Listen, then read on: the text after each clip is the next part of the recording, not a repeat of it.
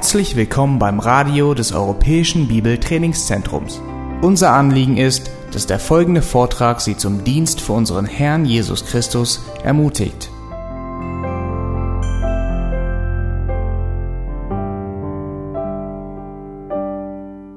Ja, das Thema wurde ebenfalls gestellt, äh, Heiligung im Alten Testament.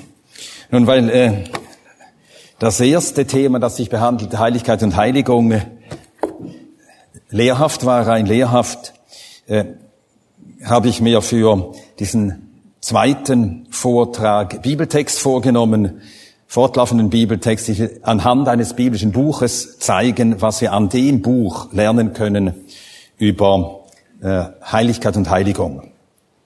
Wir beginnen damit, nein, zuerst will ich noch etwas sagen zu diesem Lied, das wir zuletzt sangen. Das hat so viel Theologie enthalten die Lehre der Stellvertretung und ein so schön trinitarisches Bekenntnis. Wahrer Gott von Gott verlassen.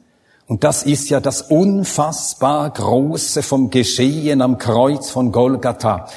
Gott schlug Gott.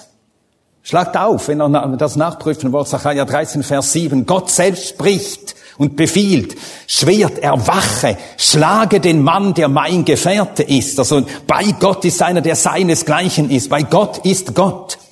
Und schlage den, schlage den. Gott schlägt Gott. Gott von Gott verlassen. Ja. Und das ist unser Retter Gott, der dreieinige Gott der im ganzen großen Werk der Errettung, der Erwählung, der Rechtfertigung, der Heiligung, der Vollendung als der Dreieinige wirksam ist, der Vater, der Sohn, der Heilige Geist. Ja, wir äh, schlagen jetzt auf 1. Korinther 10 und lesen aus diesem Kapitel die 14 ersten Verse.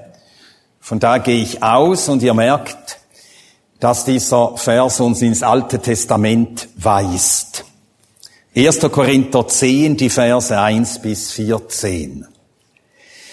Denn ich will nicht, dass ihr unkundig seid, Brüder, dass unsere Väter alle unter der Wolke waren und alle durch das Meer hindurchgegangen sind und alle auf Mose getauft wurden in der Wolke und im Meer.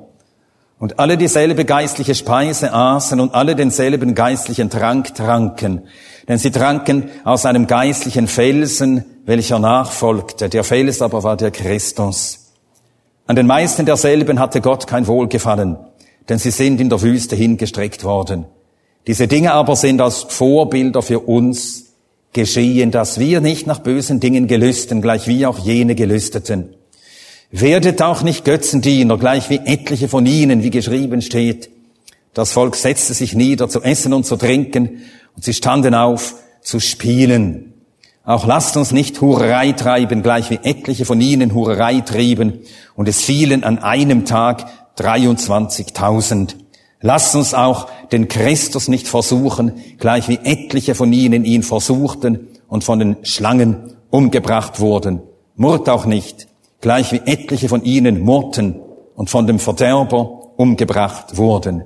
Alle diese Dinge aber widerfuhren jenen als Vorbilder und sind geschrieben worden, zu unserer Ermahnung, auf welche das Ende der Zeitalter gekommen ist. Daher, wer zu stehen sich dünkt, sieht zu, dass er nicht falle. Keine Versuchung hat euch ergriffen als nur eine menschliche. Gott aber ist treu, der nicht zulassen wird, dass ihr über euer Vermögen versucht werdet, sondern wird mit der Versuchung auch den Ausgang schaffen, so dass ihr sie ertragen könnt. Darum, meine Geliebten, flieht den Götzendienst. Was macht Paulus da? Er erinnert an Ereignisse aus der Geschichte Israels, um an denen die Notwendigkeit der Heiligung zu zeigen. Warnende Vorbilder, warnende Beispiele. Und er äh, zählt eine Reihe von Geschehnissen auf, die äh, bis zum Vers 6 vom aus dem zweiten Mosebuch, nein, bis zum Vers 7 aus dem zweiten Mosebuch genommen sind. Dann die Beispiele aus den Versen 8, 9 und 10 aus dem vierten Mosebuch. Also aus dem Wüstenzug des Volkes Israel. Auszug, Wüstenzug. Und daraus zieht er diese Warnung. Also können wir sagen, dass anhand seines Volkes Israel Gott Errettung demonstriert und Heiligung. Und bei ausbleibender Heiligung treten göttliche Sanktionen ein. Äh, lesen wir jetzt äh, drei Texte, nein, äh, drei, ja, drei Stellen aus dem, aus den Mosebüchern, die uns zeigen, dass Gott sein Volk zur Heiligkeit rief. 2. Mose 19, Vers 6. 2. Mose 19, Vers 6. Und ihr sollt mir ein Königreich von Priestern und eine heilige Nation sein. Dann 2. Mose 22, der Vers 31. 2. Mose 22, Vers 31. Und heilige Männer sollt ihr mir sein. Und die dritte Stelle ist 5. Mose 7, Vers 6. 5. Mose 7, Vers 6. Denn ein heiliges Volk bist du, dem Herrn, deinem Gott. Dich hat der Herr, dein Gott, erwählt, ihm zum Eigentumsvolk zu sein aus allen Völkern, die auf dem Erdboden sind. Gestern Abend sahen wir aus 2. Timotheus 2, dass die Erwählten dieses doppelte Siegel haben. Die Erwählten sind zur Heiligkeit berufen. Der Herr kennt, die sein sind, ein doppeltes Siegel. Sie sind vom Herrn erkannt, erwählt und damit zur Heiligkeit berufen und hier das Gleiche. Der hat euch erwählt, damit ihr ein heiliges Volk seiet. Heiliges Volk dem Herrn. Ja, Gott hatte Israel erwählt und errettet, um dieses Volk für sich zu heiligen. Und das bedeutet, Heiligung ist ein Teil der Errettung. Und das kann man sehr schön demonstrieren an jenem Buch im Alten Testament, das uns wie an einem Modell zeigt, was Errettung ist. Nun, es geschah eine tatsächliche Errettung, aber es war nicht die ewige Errettung. Es war eine zeitliche Errettung. Aber in dieser zeitlichen Errettung oder an dieser zeitlichen Errettung werden uns alle Wahrheiten gelehrt und gezeigt, die für die ewige Errettung gelten. Ich rede vom zweiten Mosebuch. Das zweite Mosebuch ist sehr äh, schön gegliedert. Man kann dem Aufbau des Buches sehr leicht folgen. Es beginnt damit, dass es uns zeigt, woraus Israel errettet werden muss. Das steht im Kapitel 1. Da wird gezeigt, woraus Israel errettet werden muss. Kapitel 1, Verse 13 und 14. Und die Ägypter hielten die Kinder Israel mit Härte zum Dienst an und sie machten ihnen das Leben bitter durch harten Dienst in Lehm und in Ziegeln, Knechtschaft. Dann Vers 22, da gebot der Pharao all seinem Volk und sprach, jeden Sohn, der geboren wird, sollt ihr in den Strom werfen, jede Tochter aber sollt ihr leben lassen. Er will das Volk ausmorden. Wenn du alle Erstgeborenen, alle Knaben, die geboren werden, tötest, dann stirbt das Volk aus. Ausmorden. Also Knechtschaft und Tod. Daraus müssen sie errettet werden, sonst ist es aus mit ihnen. Das ist das doppelte Los des Sünders. Und Paulus beginnt, wo er das Evangelium Gottes darlegt, im Römerbrief beginnt er damit zu zeigen, woraus der Mensch errettet werden muss. Er steht unter Gottes Zorn, seiner Sünde wegen. Und der Lohn der Sünde ist der Tod, darum, daraus muss er errettet werden. Nun aber, gut, ich komme darauf nachher zurück. Lassen wir das soweit. Zuerst, woraus wird Israel errettet? Zeigt uns Kapitel 1. Von Kapitel 2 bis zum Kapitel 13 zeigt uns äh, der inspirierte Autor, wie dieses Volk errettet wurde. Oder wir können anders fragen, welche Methode verwendet Gott, um zu retten? Und wir können diese Methode mit zwei äh, Stichworten umreißen. Mose und das Passalam. Und so beginnt zweiter Mose, nachdem uns die große Not gezeigt worden ist in Kapitel 1, äh, im Kapitel 2 mit folgendem Satz. Da ist uns die Not beschrieben worden. in der dieses Volk ist. Es steht äh, äh, am Abgrund. Ein Mann vom Hause Levi ging hin und nahm eine Tochter Levis, eine Idylle, nachgerade. Und das Weib ward schwanger und gebar einen Sohn. Schön für sie. Und wir fragen uns, was hat das zu tun mit dem Thema des Buches? Das ist eben die Methode Gottes. Hier wird der Befreier geboren. Also die Methode Gottes zu retten ist erstens, er sendet einen Befreier. Das ist die Grundmethode, die Gott verwendet. Und wir kommen zum Neuen Testament. Und das Neue Testament beginnt auf der allerersten Seite damit, dass Gott den Befreier sendet, der geboren wird. Und da wird auch gesagt, ein Mann und eine Frau. Nur war das eine besondere Geburt, eine besondere Zeugung und besondere Geburt, die Geburt des Retters. Dann 2. Mose 12, das Passalam. Das können wir gar nicht übersehen, weil das Neue Testament es so deutlich zeigt. Das Passalam ist ein Typus auf den Tod Christi. Johannes 1, Vers 29, siehe das Lamm Gottes, das die Sünde der Welt wegnimmt. Das verstand jeder Jude, weil sie Jahr für Jahr sich ein Lamm holten und es schlachteten am Passa. Aber jetzt kommt das Lamm Gottes, jenes Lamm, das Gott auserwählt hat, das die Sünde der Welt wegnimmt. Ja, und so ist das die Methode, die Gott verwendet. Wie rettet Gott? Eben durch diese Methode. Nebenbei gesagt, darauf gehen wir nicht ein. 2. Äh, Mose 12 bis 14 lehrt auch, dass der Retten durch Glauben geschieht. Lest nach in Kapitel 4, streich jedes Mal dort das Wort Glauben an und dann werdet ihr es sehen. Ja, also die Grundwahrheiten der Errettung, wie er rettet, durch die äh, Geburt und durch den Tod des Retters. Dann äh, ab Kapitel 13 zeigt uns das zweite Mosebuch, wozu denn Gott ein Volk rettet.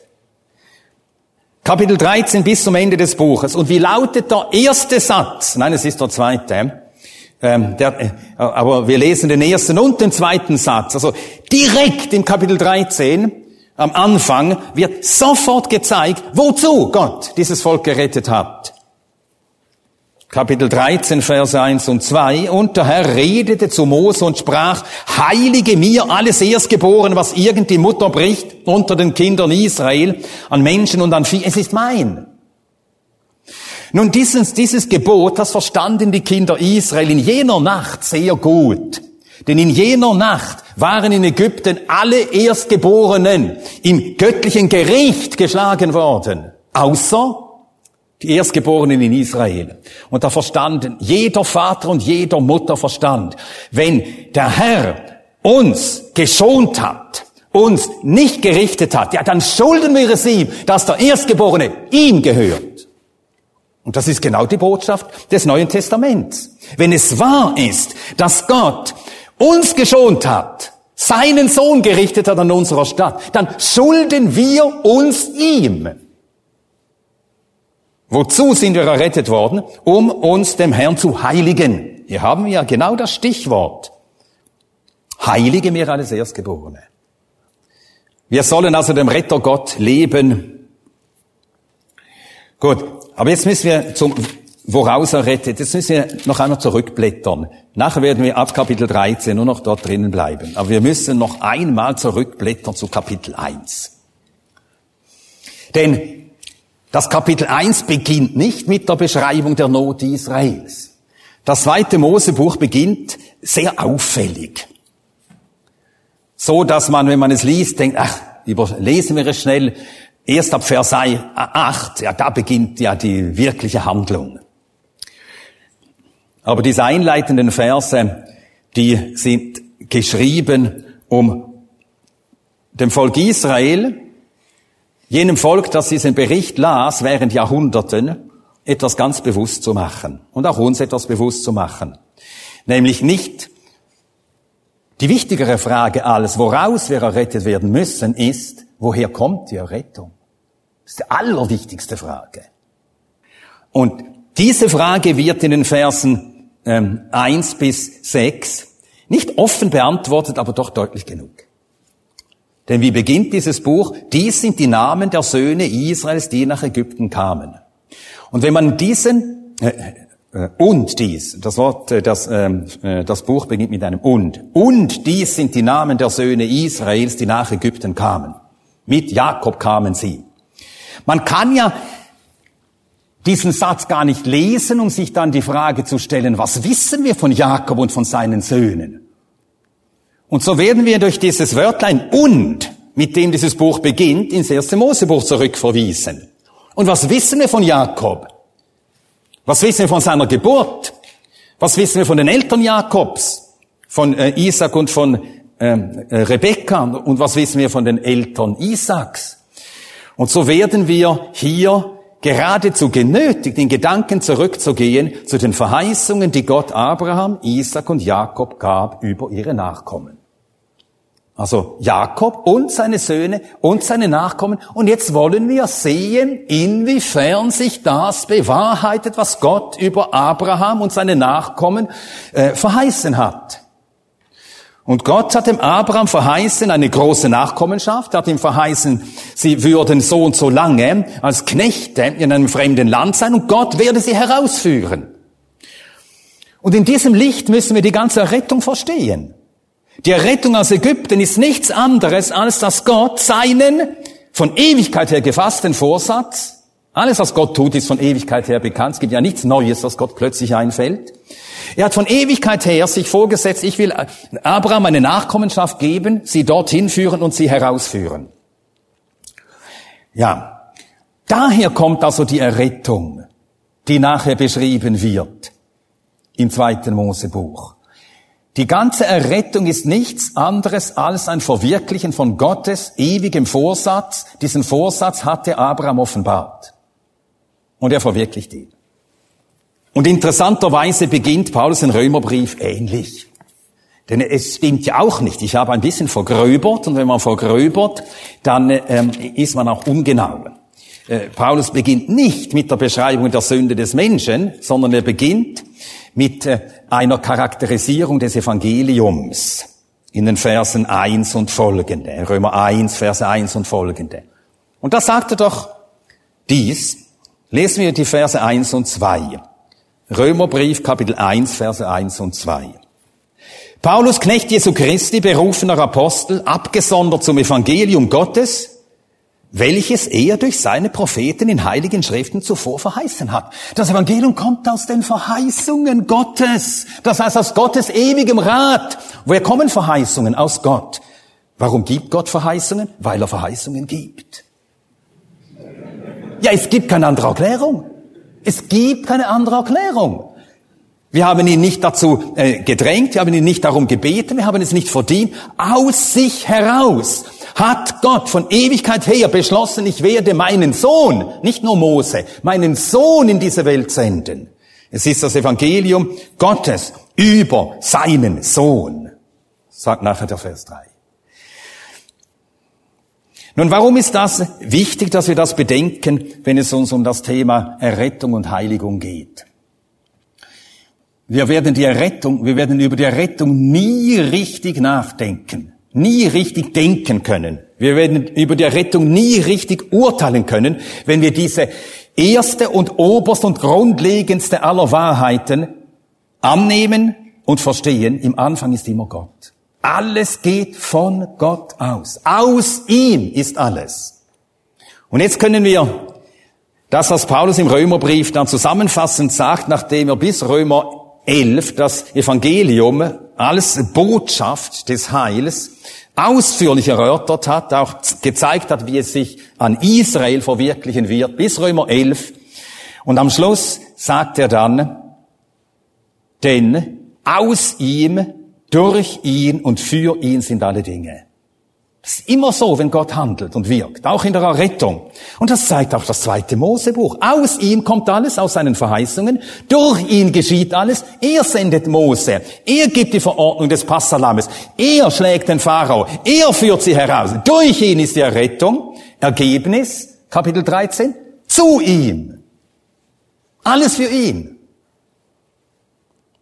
Und so geht es in Römer 12 auch weiter. Von ihm, durch ihn und für ihn sind alle Dinge. Ich ermahne euch daher, dass ihr euren Leib als ein lebendiges Schlachtopfer Gott ausliefert. Es ist genau die gleiche Abfolge der Gedanken.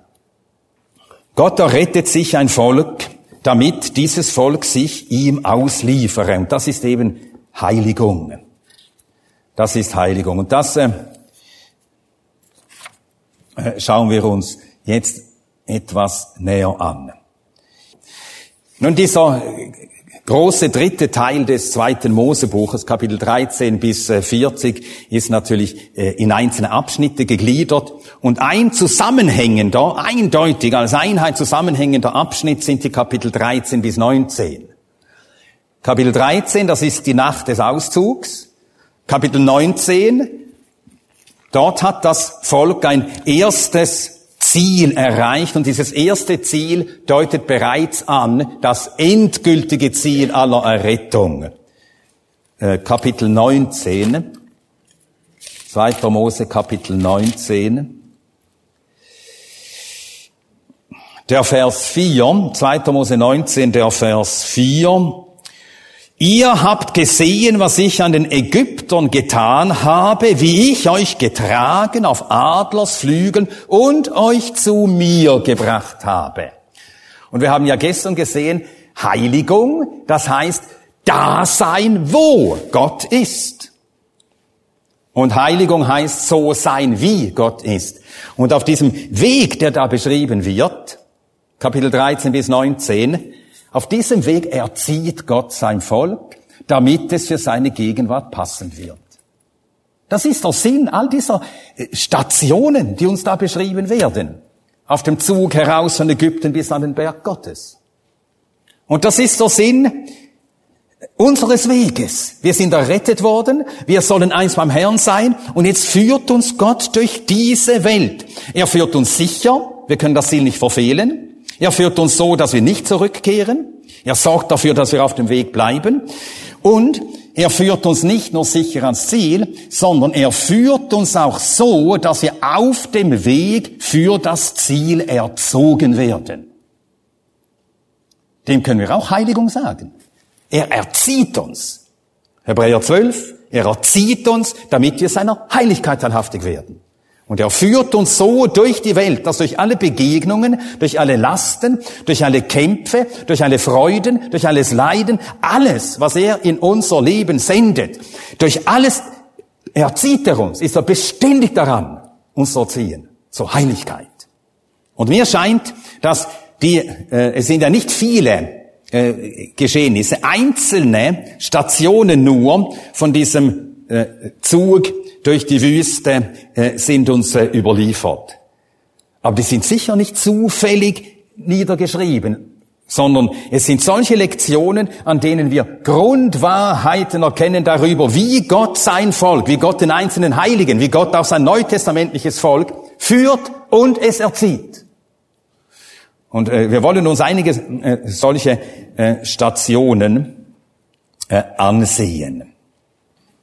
Ähm, ich will noch einen Vers äh, aus 2. Mose, aus dem äh, zweiten Teil lesen und ihn vergleichen mit einer Stelle aus dem Römerbrief. 2. Ähm, Mose 4, Vers 23. 2. Mose 4, Vers 23. Ja, 22, ich lese 22 und 23. Und du sollst zu dem Pharao sagen, so spricht der Herr, mein Sohn, mein Erstgeborener ist Israel. Und ich sage zu dir, lass meinen Sohn ziehen, dass er mir diene. Herausgeführt aus der Knechtschaft in Ägypten, um fortan Gottes Knecht zu sein. Und das hat Paulus im Römerbrief in einem Satz zusammengefasst. Römer 6, Vers 18, freigemacht von der Sünde, seid ihr Sklaven der Gerechtigkeit geworden. Errettet zur Heiligung. Es gibt keine Rettung ohne Heiligung. Man kann sogar zugespitzt sagen, das ist ja das Leben des Erretteten, das Leben der Heiligung. Es gibt kein anderes Leben des Erretteten als ein Leben der Heiligung. Ja, wir sehen also, wie Gott, er rettet, rechtfertigt, und nachdem er uns errettet hat, uns gerechtfertigt hat, beginnt er uns zu erziehen. Und das Ziel ist Verherrlichung. Das Ziel ist beim Herrn zu sein. Ihr habt gesehen, was ich an dem Pharao getan habe und wie ich euch getragen auf Adlersflügeln und euch zu mir gebracht habe. Äh, Petrus drückt das im ersten Petrusbrief so aus, 1. Petrus 3, der Vers 18. Es hat ja Christus einmal gelitten, der Gerechte für die Ungerechten, auf dass er uns zu Gott führe. Er rettet, auf dass er uns zu Gott führe. Und es ist sogar so, dass wir im zweiten äh, Mosebuch ganz am Schluss, dort sehen wir eine Vorwegnahme des endgültigen Zieles der Errettung. Das war nur für kurze Zeit so. Paulus greift das ja auf im zweiten Korintherbrief. Es war eine Herrlichkeit, die aber verblasste. Aber es war für kurze Zeit so und da zeigte Gott das endgültige Ziel aller Errettung. Das ist Verherrlichung. Und so endet ja das zweite Mosebuch mit Verherrlichung. 2. Mose 40, Vers 34. Kapitel 40, Vers 34. Die Wolke bedeckte das Zelt der Zusammenkunft und die Herrlichkeit des Herrn erfüllte die Wohnung. Mitten im Volk Gottes, die Herrlichkeit des Herrn. Errettung, oder wir können sagen Rechtfertigung, Heiligung, Verherrlichung. Gut, ich werde jetzt äh, folgende Punkte kurz ansprechen. Erstens, die Heiligung ist das zwingende Ergebnis der Errettung. Das habe ich eigentlich schon gesagt. Dann zweitens, kurz daran erinnern, schon das Alte Testament lehrt das. Es ist Gott, der sein Volk heiligt. Dann drittens, die Mittel zur Heiligung. Gott verwendet Mittel. Und jetzt geht es eher darum, welche Mittel Gott verwendet. Gott hat ja auch uns Mittel in die Hand gegeben, die wir verwenden müssen. Gebet, Gemeinschaft, Bibel. Aber hier in diesen Kapiteln geht es so Hauptsache um die Mittel, die Gott verwendet. Und daran sehen wir, dass es wirklich Gott ist, der das Werk der Heiligung an uns tut. Die Mittel zur Heiligung sind Gottes Führungen, nachher das Licht und das Feuer und die einzelnen Prüfungen.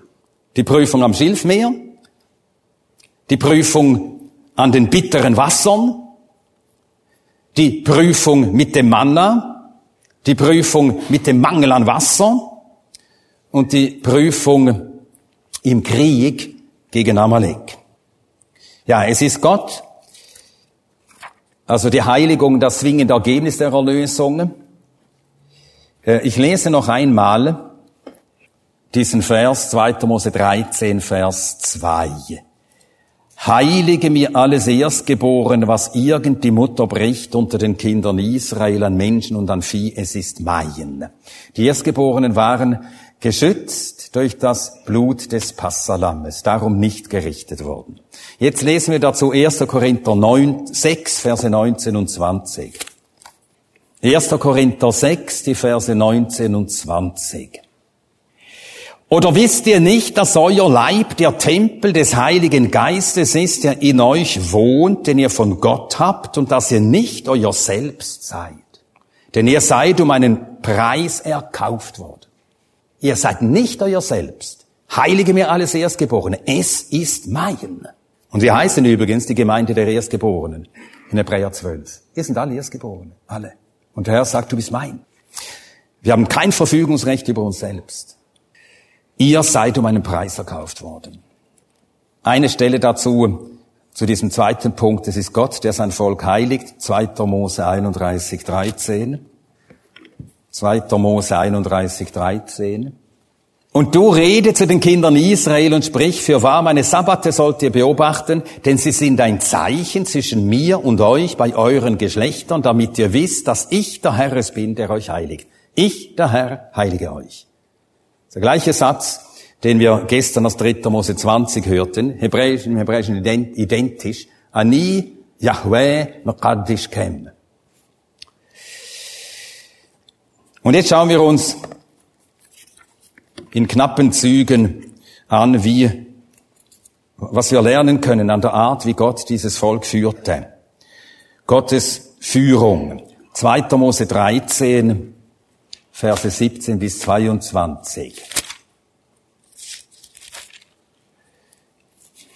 2. Mose 13, Verse 17 bis 22.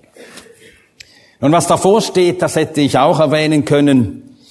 als Mittel zur Heiligung, nämlich das Gedächtnis, jährliche Erinnerung an die Errettung aus Ägypten, ist ein Mittel, das Gott verwendet, um ein Volk zu heiligen. Ist ein Mittel, das er auch bei uns verwendet. Immer wieder sagt der Apostel, gedenkt daran, was ihr wart. Gedenkt daran, wo ihr wart. Gedenkt daran, wie ihr wart. Epheser 2 zum Beispiel, 1. Korinther 6 zum Beispiel. Oder auch das Mahl des Herrn, dies tut zu meinem Gedächtnis. Also ein Mittel, das Gott verwendet zur Heiligung, aber äh, wir nehmen jetzt diesen Abschnitt in Kapitel 13, die Verse 17 bis 22. Und es geschah, als der Pharao das Volk ziehen ließ, da führte Gott sie nicht den Weg durch das Land der Philister, wiewohl er nahe war. Denn Gott sprach, damit es das Volk nicht gereue, wenn sie den Streit sehen und sie nicht nach Ägypten zurückkehren. Und Gott führte das Volk herum den Weg der Wüste des Schilfmeeres, und die Kinder Israel zogen gerüstet aus dem Land Ägypten herauf. Und Mose nahm die Gebeine Josefs mit sich, denn er hatte die Kinder Israel ausdrücklich schwören lassen und gesagt, Gott wird euch gewiss heimsuchen. So führten meine Gebeine mit euch von hier hinauf. Und sie brachen auf von Sukkot und lagerten sich in Etam am Rand der Wüste.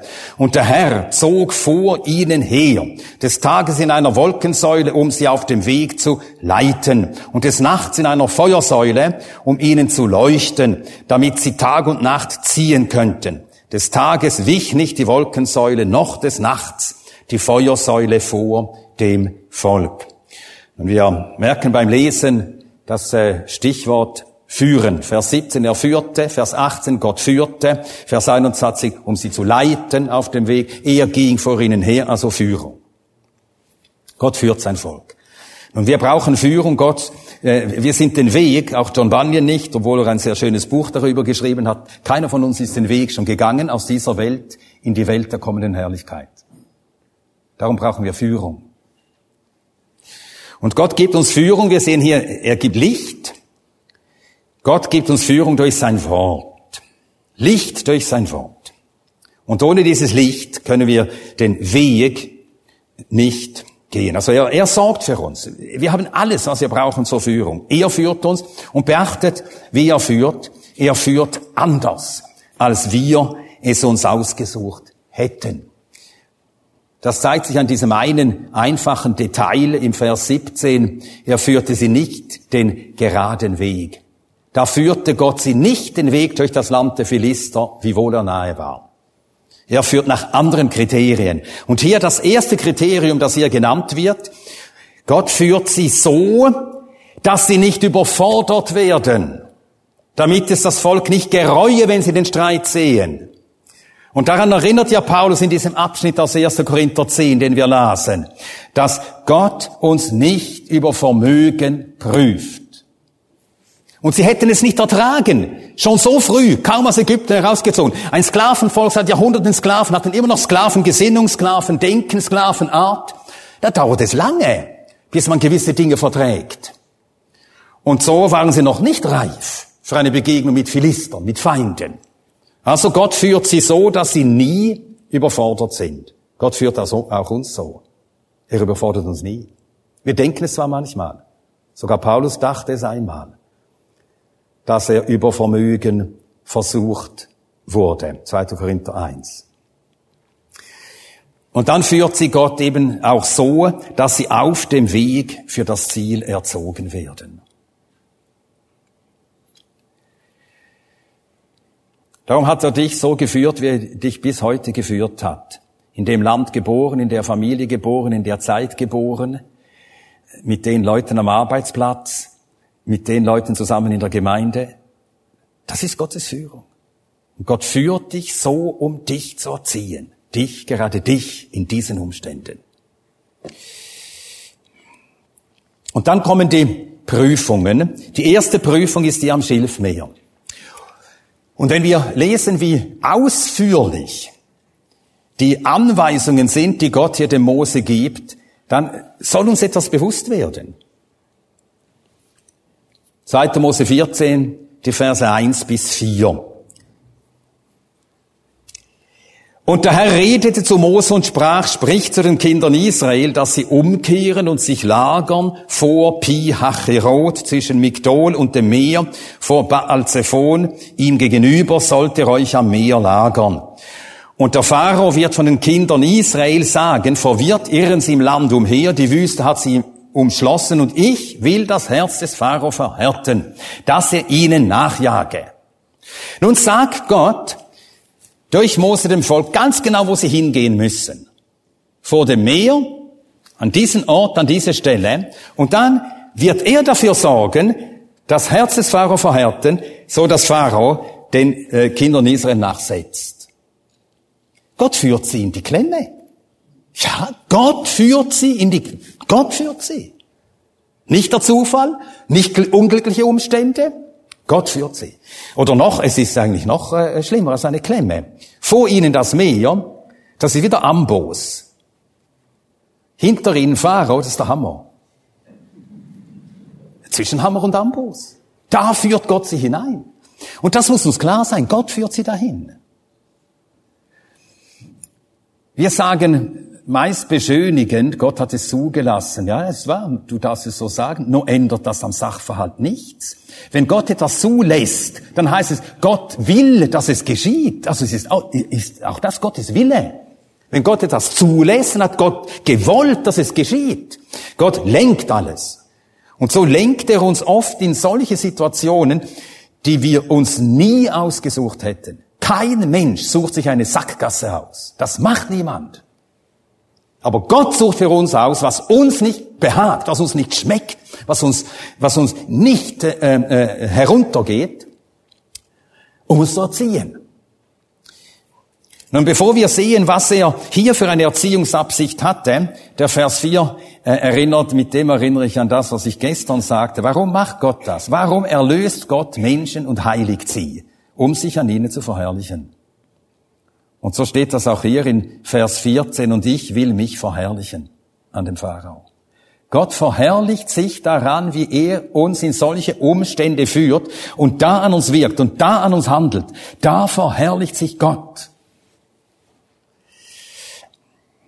Nun, was sollten die Kinder Israel lernen und was lernten sie? Sie lernten tatsächlich, es steht da. Sie lernten den Herrn fürchten. Sie lernten an Mose glauben. Also sie lernten Gottesfurcht Glauben.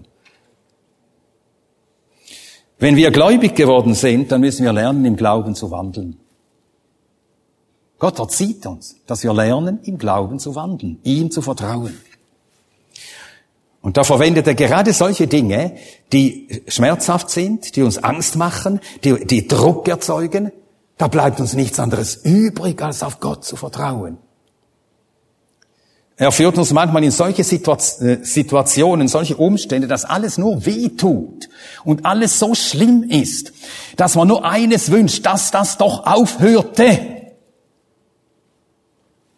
Ich kann mich an, Nächte erinnern, wo ich äh, auf dem Angesicht lag vor Gott, schier verzweifelte. Und das sind Dinge, die Gott in unser Leben hinein sendet. Und er führt uns so, dass wir genau das lernen. Und da steht im Vers 31. Das Ergebnis dieser Führung. Am Schluss des Kapitels das Ergebnis. Und das Ergebnis ist gut. Und darum ist auch die Anfechtung und die Not und der Druck gut. Vers 31, Israel sah die große Macht, die der Herr an den Ägyptern betätigt hatte, und das Volk fürchtete den Herrn. Und sie glaubten an den Herrn und an Mose seinen Knecht. Gottes Furcht und Glaube.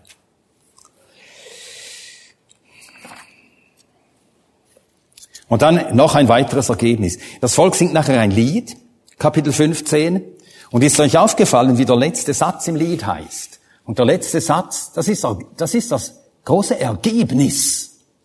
Letzten Satz, Zusammenfassung, Summe, Ergebnis. Der letzte Satz im Lied lautet, der Herr ist König immer und ewig. Gott führt sein Volk durch solche, durch solche Erfahrungen, er führt auch uns solche Wege und durch solche Erfahrungen, dass wir immer mehr, nicht nur das verstehen, sondern auch immer mehr wünschen, er ist König, er herrscht, er bestimmt, er befiehlt. Ich will ihm untertan sein. Er erzieht uns zum Gehorsam. Zur Unterwürfigkeit unter seinen Willen. Dann führt Gott das Volk weiter, Kapitel 15, die Verse 22 bis 26, die bitteren Wasser von Mara.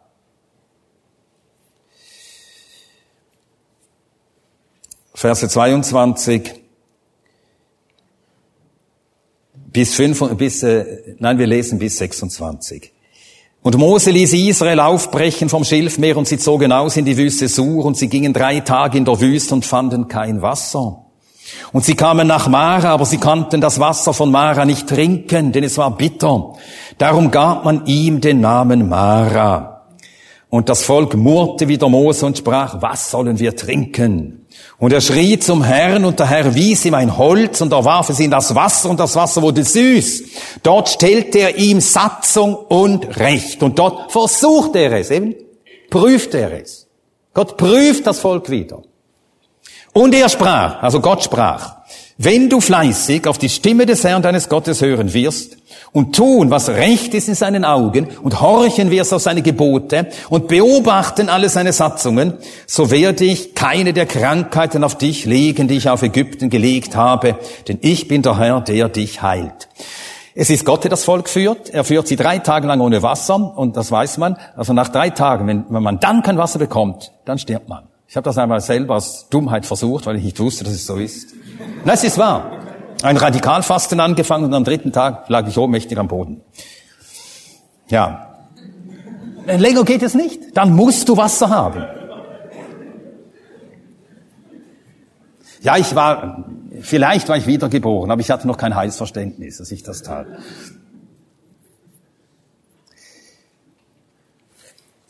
Und jetzt versetzt euch in die Situation, es ist Gott, der das Volk führt. Er führt sie so, dass sie kein Wasser finden. Das ist kein Zufall. Dann am, äh, endlich finden sie Wasser. Er führt sie in ein Wasser. Und dann, sie werfen sich auf den Bauch, trinken das Wasser und speien es sofort aus. Man kann es nicht trinken. Das ist wie Zynismus. Und wir sind versucht zu denken, weil wir Bedürfnisse haben. Das ist ein natürliches menschliches Bedürfnis, Wasser. Und dann wird das Bedürfnis nicht gestillt. Das ist aber eines der Mittel, das Gott verwendet, um uns zur Heiligkeit zu erziehen. Dass Bedürfnisse, die wir haben, natürliche Bedürfnisse nicht gestillt werden. Und da denken wir, das ist doch, ist denn Gott nicht Liebe? Ist Gott denn nicht Liebe? Die Wasser sind bitter. Aber wir sehen, wie Mose zum Herrn schreit, und der Herr, äh, äh, Herr weiß ihm ein Holz, er wirft es ins Wasser, das Wasser wird süß und das Volk kann dann trinken. Man könnte denken, dass in Gott etwas Böses ist. Und Christen sind auch versucht zu denken, Gott ist hart. Jetzt habe ich so lange keine Arbeit, so lange schon arbeitslos. Gott ist hart, er hört mich nicht. Jetzt bin ich immer noch ledig, ich würde so gern heiraten. Gott ist hart. Er erhört mich nicht. Nein, Gott ist nicht hart. Es ist einer hart in dieser Sache. Hart sind wir. Unsere Herzen sind hart. Wir sind eigenwillig. In uns ist eine Verstocktheit drin. Wir haben immer noch diese alte Natur, eine Verstocktheit, die sich gegen Gott behaupten will. Und ich sage es jetzt einmal drastisch. Gott muss das niederringen in uns. Und oft muss er solche Wege gehen und zu Mitteln greifen, ja, die eben das erreichen, weil wir so hart sind. Nicht Gott ist böse, in uns ist Böses. Und Gott, er handelt so an Menschen, die sind, wie wir sind, um uns das Höchste zu geben. Das Höchste. Glauben und Gehorsam und damit gibt er uns alles. Und beachtet hier im Vers 25, das kann kein Zufall sein. Nach dieser Erfahrung, da steht dieser Satz, dort stellte er ihm Satzung und Recht. Da hörte das Volk ganz anders auf Gottes Befehle. Und darum äh, erklärt der Vers 26, der Herr selbst dann, wenn ihr fleißig auf meine Stimme hört, die Stimme des Herrn, dann werde ich keine der Krankheiten auf dich legen, die ich auf Ägypten gelegt habe. Was war die Krankheit Ägyptens? Die Krankheit Ägyptens. Was ist der erste Satz, den wir aus dem Mund des Pharao hören? Das ist die Krankheit Ägyptens. Wer ist der Herr, dass ich auf seine Stimme hören sollte? Das ist die Krankheit Ägyptens. Das ist unsere todbringende Krankheit. Ich mache, was ich will. Ich soll auf den Herrn hören? Auf keinen Fall. Ich mache, was ich will. Wer ist der Herr, dass ich auf ihn hören sollte? Das muss Gott uns aberziehen. Und wenn wir uns das nicht aberziehen lassen, ich wage jetzt diese Aussage, wenn du nicht gehorsam lernst, ich glaube nicht, dass ich dich im Himmel sehen werde. Es werden keine Widerspenstigen in den Himmel kommen, ganz sicher nicht. Und wenn es sein muss, dass Gott eine Widerspenstigkeit in äußersten Züchtigungsmittel bricht, indem er dich tötet, ja, so ist er mit den Korinthern verfahren. Sonst wären sie nie losgekommen von ihrem Eigensinn. Einige musste er so schlagen. Gott wird keine Widerspenstigen zu sich in den Himmel nehmen. Und so muss er uns unseren eigenen Willen aberziehen. Und es ist besser, wir fügen uns. Und es ist besser, wir fangen an, die Lektionen langsam zu lernen. Und dann wird etwas passieren, etwas ganz Großartiges, etwas ganz Wunderbares. Diese Wasser, die waren nicht zu trinken. Und dort, wo wir uns Gottes Willen unterwerfen, mit einem Mal können wir schlucken, was wir vorher nicht schlucken konnten. Ja, es ist wahr. Dinge, die wir nicht akzeptieren wollten. Mit einmal können wir sie schlucken und nicht nur schlucken, sondern wir merken, es ist gut, es ist heilsam. So erzieht uns eben Gott. Er erzieht uns zum Gehorsam. Ich weiß nicht, wahrscheinlich äh, kennen die wenigsten von euch Howell Harris, er ist leider nicht so bekannt, der engste Mitarbeiter und Freund von äh, Georg Whitfield. Und dieser Howell Harris, er schrieb auch Tagebücher und nach seinem Tod fand man die, und da in Tagebüchern fand man auch diesen Satz, Doing my Savior's will is heaven for me. Den Willen meines Retters zu tun, das ist der Himmel für mich, was dieser Wille auch sei. Das ist genau das.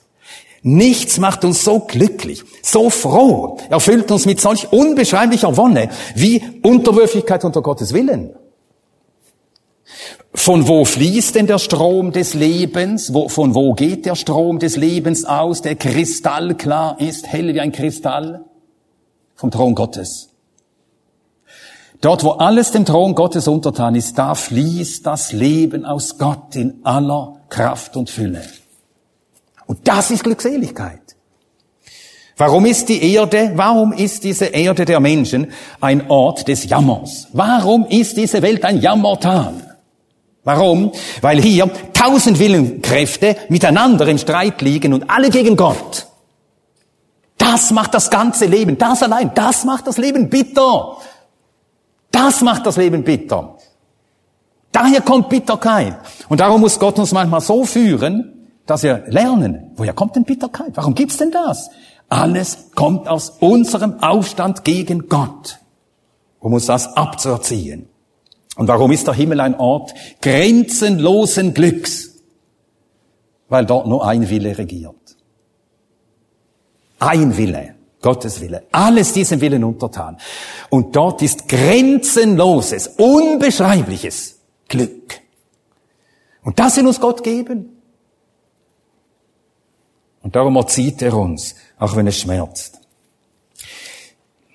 In 2. Mose 16, die nächste Prüfung, auch hier steht ausdrücklich, Gott prüft das Volk.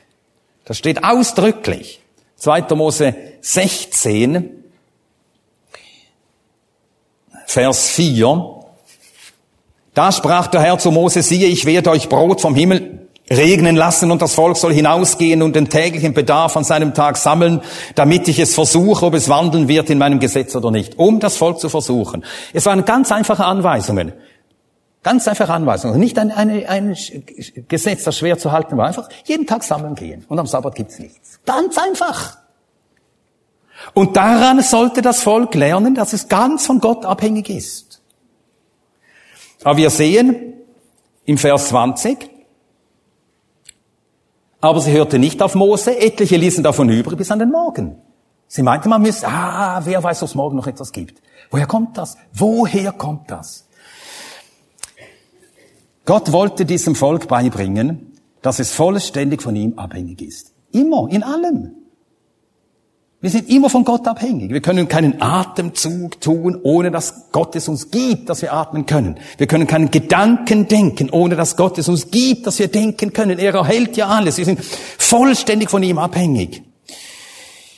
Aber wir sind nicht gern abhängig. Wir wollen nicht abhängig sein. Und sie wollten nicht abhängig sein. Sie sagten sich, ja, wer weiß, ob morgen noch Manna da ist, und so wollten sie sich absichern. Und woher kommt das? Dass so in uns etwas ist, das der Abhängigkeit von Gott widerstrebt. Woher kommt das? Warum fällt es uns so schwer, ganz abhängig zu sein? Und warum sind wir so bemüht, unser ganzes Leben so einzurichten, dass wir möglichst immer alles in der Hand haben, alles im Griff und nicht abhängig sind? Das kommt eben aus diesem Drang, wir wollen an Gottes Stadt sein. Wir wollen selbst etwas und jemand sein und uns selbst genügen. Und das muss Gott uns aberziehen. Und so hatte das Volk auf eine Weise ernährt, dass sie nie Vorrat hatten. Hätte ihm ja Vorrat geben können, jeden Monat eine Wagenladung voll. Hat es nicht so gemacht. Sie hatten nur für den Tag und sonst nichts mehr. Und ihnen blieb nur eines, wenn sie sich abends schlafen legten, Sie hatte nur eine, eine Möglichkeit, Gott zu vertrauen, dass am nächsten Morgen Manna da war. Sie konnten es nicht steuern, sie konnten das Manna nicht aufbewahren, es ging nicht. Und so mussten sie lernen, von Gott abhängig zu sein und daran lernen, dass das ja ihr Glück ist.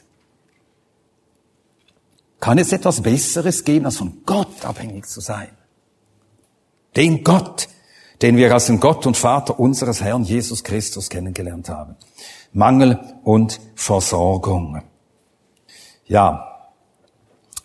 Nun, das sind äh, Beispiele, die uns zeigen, äh, Grundlektionen, die äh, für alle Zeiten gelten, in allen Haushaltungen, Altes Testament, Neues Testament.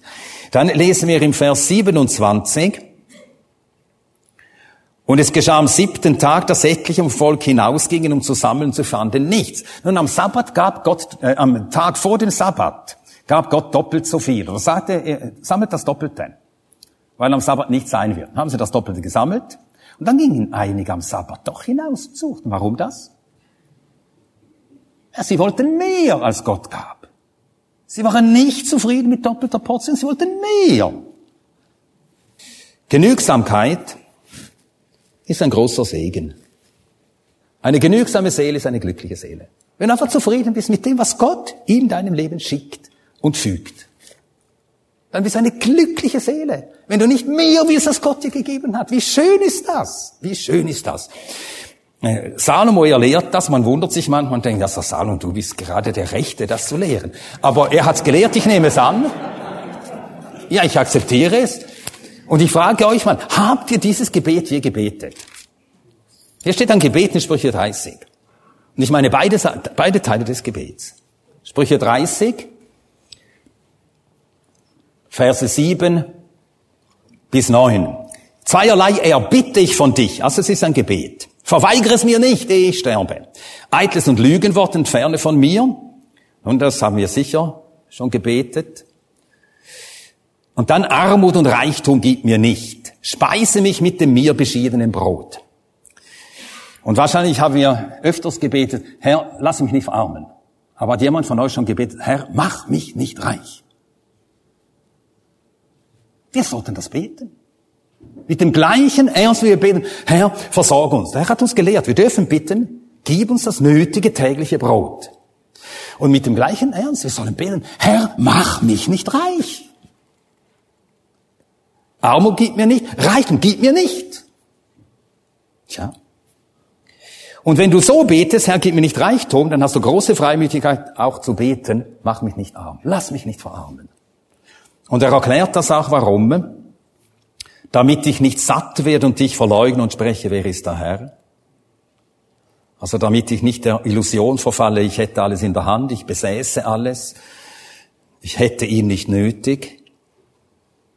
Damit ich nicht satt werde und dich verleugne und spreche, wer ist der Herr, damit ich nicht verarme und stehle und mich vergreife am Namen meines Gottes. Große Versuchung, große Armut, dass man dann äh, äh, neidisch wird auf die Besitzenden und nachher meint, man habe das Recht, sie zu bestehlen.